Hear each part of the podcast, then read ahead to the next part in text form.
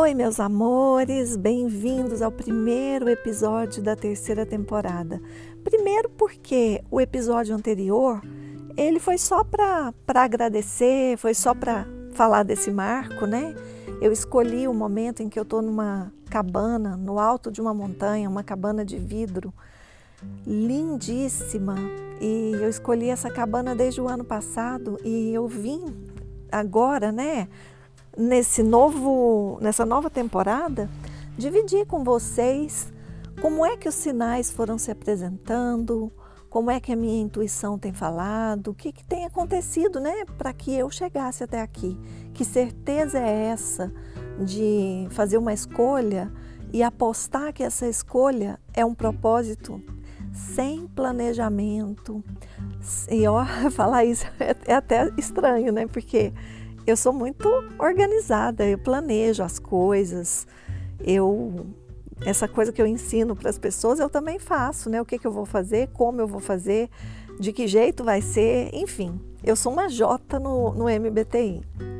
Agora, eu me propus me lançar num desafio que fala ao meu coração desde que eu era criança e eu sempre me vi fazendo isso mas eu nunca parei para pensar que seria desse jeito. Que jeito, Shirley? Bom, primeiro, para vocês que não estão entendendo nada, sejam bem-vindos, quem está chegando agora. Mas para vocês que não estão entendendo o que, que eu estou dizendo, eu estou no alto dessa montanha durante nove dias para escrever um livro. Um livro que venha da minha intuição. A escrita intuitiva, ela faz parte de toda a minha jornada. E eu quero começar te contando um pouco sobre como ela se revelou no passado. Eu tinha ah, aquela história que vocês conhecem da árvore, né? Só que antes da árvore, da menina que subia em árvore, que subia em mais de 200, antes disso, eu eu tive. Gente, aqui tá um clima tão seco, é engraçado, né? Eu saí de Goiás seco, seco, falei, não vai estar. Tá. E ontem cheguei aqui tava chovendo. Uau, que borboleta amarela bela, gigante. Ela tá vindo para cá. Ah, não, gente, desculpa, mas não tem como. Não tem como, não vou, não vou editar. Então, é eu lembro claramente do primeiro lápis e do primeiro caderno que eu ganhei. E eu não lembro da primeira boneca que eu brinquei. Criança ama brincar, eu amo brincar, mas fica muito forte ah, os cadernos que eu carregava para cima da árvore, as coisas que eu escrevia. Isso vem muito forte, sabe, como uma memória afetiva daquelas assim que quando você se recorda, você parece que se abastece. Eu gosto de lembrar é, desses momentos quando eu estou um pouco triste, chateada. Eu sempre gosto de lembrar. É que nem cheiro, né? Alguns cheiros que a gente sente não lembra a infância, uma fase boa.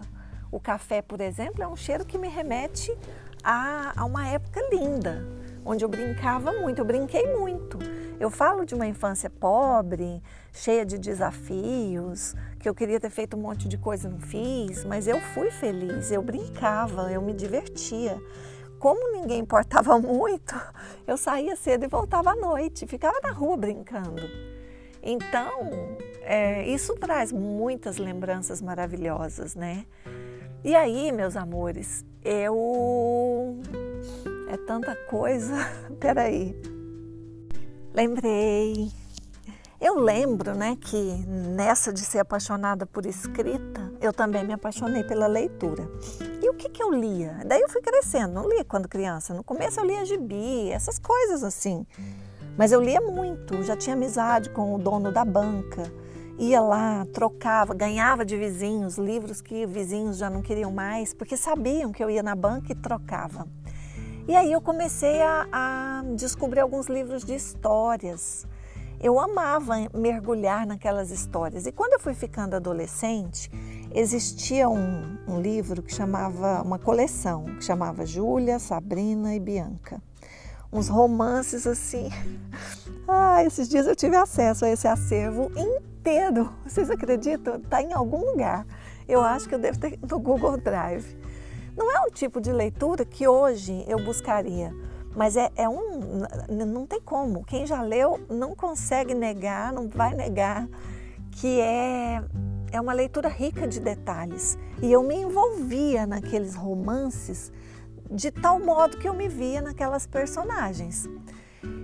Então, eu não lembro em qual, mas eu li várias vezes nessas histórias eles trazerem personagens escritores. Então falavam, né, do escritor numa cabana que tinha que escrever um livro, que tinha que entregar para a editora. E também vi filmes assim de escritores. E eu pensava assim, nossa, escritor é alguém que vai para uma cabana e sente a inspiração e sai de lá só a hora que termina. Primeiramente eu pensei sobre isso na infância. Depois, na adolescência, isso confirmou por conta dessas leituras que eu estou te contando. E aí pensei assim, que bacana, quando eu puder, eu vou para uma cabana dessas e vou escrever e vou fazer isso muito, porque Escrever é apaixonante para mim. Escrever, digitar, né? É colocar, as, dar forma às palavras. Então, no meu trabalho, vamos lá identificar aqui a escrita intuitiva na Shirley. O primeiro trabalho que eu tive envolvendo escrita intuitiva, porque até, até então, até os 18 anos, eu escrevia sempre, praticamente todos os dias. Era mais do que diário, ter um diário. Eu escrevia letra de música, naquela época eu desenvolvi bem o inglês por causa disso, eu escrevia tradução daquela letra, eu escrevia pensamentos, eu escrevia poemas, eu escrevia um monte de coisas. Não tinha uma escrita só, mas todo tipo de escrita vinha da intuição. Eu falava assim, ah, vou escrever isso, ia lá e escrevia. E, aí, quando eu tinha 19, 20 anos, 19 para 20, eu e uma amiga montamos uma agência de telemensagens. Quem aí tem, ah, acho que quem tem 30 anos, 40, 50 vai lembrar. Talvez quem é muito novo não lembre, porque até pouco tempo ainda tinha isso, mas ah, talvez até uns oito anos atrás, sete, não é tanto tempo, não. Então você vai lembrar. Sabe essas mensagens que passam por telefone? que você já, talvez já tenha recebido de feliz aniversário, de feliz dia das mães, que você escuta um locutor com fundo musical te mandando uma mensagem bonita. Quando aquilo ali começou em Goiânia, e Goiânia é minha cidade, para quem é de outros países, Goiânia é a capital de Goiás, né, que eu tenho gente aqui em quase 20 países. Então, mas é que a maioria é brasileiro, né, gente? Para me ouvir agora que. Eita! Agora que me ocorreu aqui. Tô falando em português, só pode ser brasileiro, então vai saber, né, do Brasil. Mas enfim, quando chegou a primeira agência, eu e uma amiga, eu já trabalhava em confecção, eu era supervisora na, na Fritz, na Tikibai, que foi onde eu trabalhei 24 anos. E aí, gente, eu queria muito fazer alguma coisa com essa amiga. A gente falou, vamos montar então uma agência de mensagens? Ah, vamos. Só que eu ganhava muito o suficiente para a despesa. Eu não tinha reserva naquela época, eu não conseguiria montar. E ela também estava sem grana. E aí nós falamos, bom, vamos para o plano B. O que, que a gente pode fazer? Aí foi bacana porque nós fizemos o nosso diferencial, isso eu já contei aqui, né? Ah, gente, eu não lembro. A memória ainda tá assim. Eu, eu às vezes falei, eu tô, eu tô com uma, tô com síndrome de idade antes de ficar velha, pensa. Porque geralmente quando a gente é mais velho, a gente conta uma história duas, três vezes e não lembra. Mas eu vou resumir. Decidimos montar com o que a gente tinha, criamos as mensagens. Eu acho que eu apaguei o podcast que eu tinha gravado contando isso porque ele tinha ficado longo demais. E esse aqui vai ficar também se eu não focar. Então, peraí. Decidimos escrever as mensagens e passar por telefone e nós colocarmos um fundo musical e falar com a nossa voz. Então, era assim: alguém encomendava uma mensagem para você e aí eu ligava. Antes de ligar, eu escrevia a mensagem com base na sua história, eu personalizava, porque eu pensava assim: já que eu vou escrever, eu vou escrever do jeito que a pessoa quer, falando a linguagem que ela quer, vou deixar ela aprovar o texto.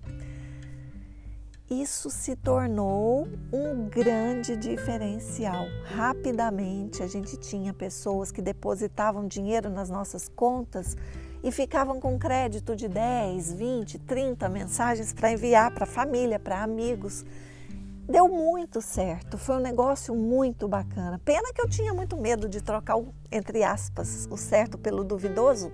Naquela época, ter uma carteira assinada era um sinônimo de segurança e, e eu tinha medo de ser empreendedora, muito medo de ser empresária ali naquele momento da vida porque senão teria explodido mais ainda, apesar de que, mesmo com as nossas limitações de tempo, cada uma trabalhando fora, nós fizemos muita coisa. A gente trabalhava no Dia das Mães, começava às sete da manhã e terminava. Não, começava às sete, não, começava às cinco da manhã e terminava meia-noite, porque eram tantas mensagens que a gente não dava conta. Então pegava o telefone, colocava um fundo musical, lembro até hoje do Kennedy e aí começava a tocar a música do Kennedy e eu dizia assim: Fulana, não desligue. Esta é uma mensagem da Telecarinho.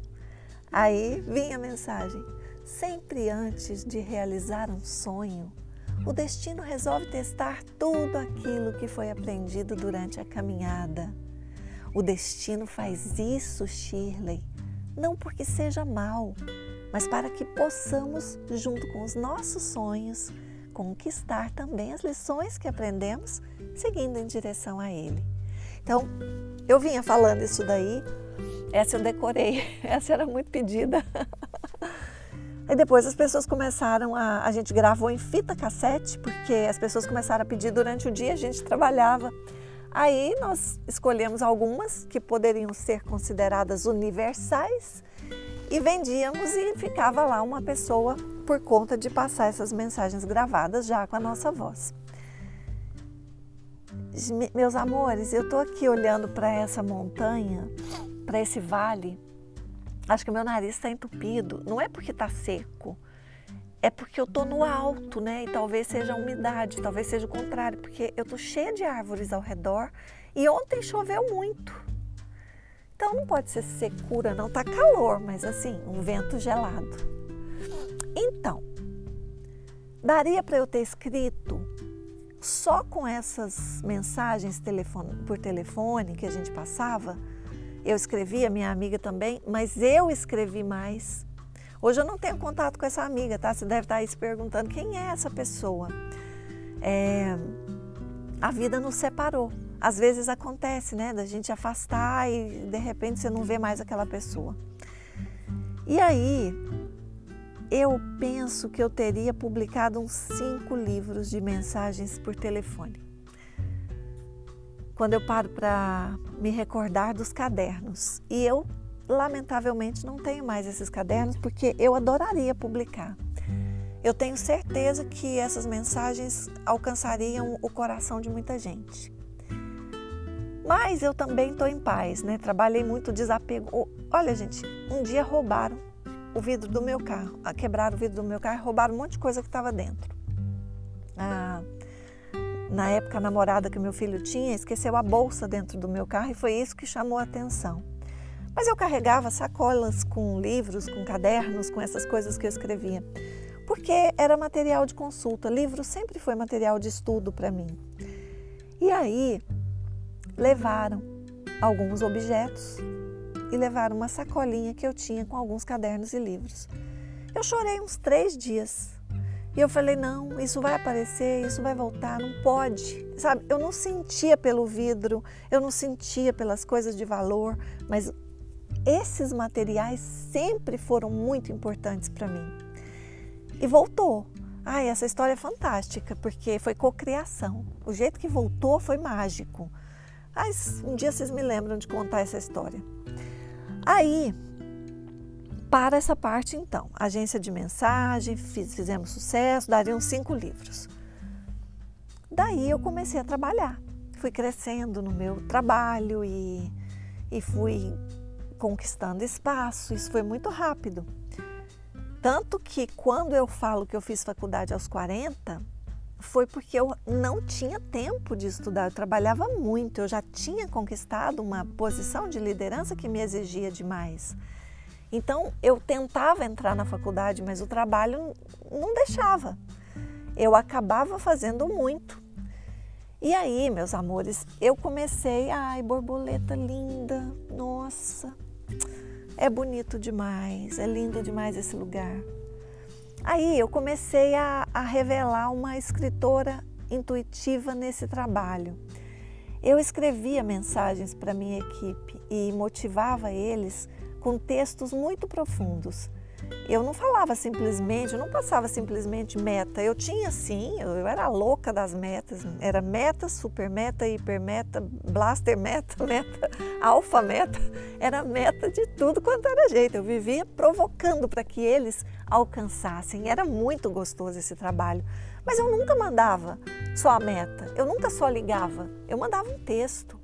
E os meus textos eram fantásticos e eu criava convenções com base nesses textos. Eu escrevia tudo que eu ia fazer e aquilo ali virava uma história.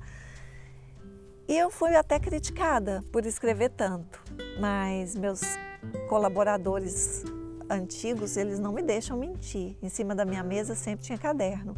Eu estava conversando com uma pessoa e estava escrevendo tudo que eu estava conversando. Então é forte demais escrever. E aí surgiu o Instagram.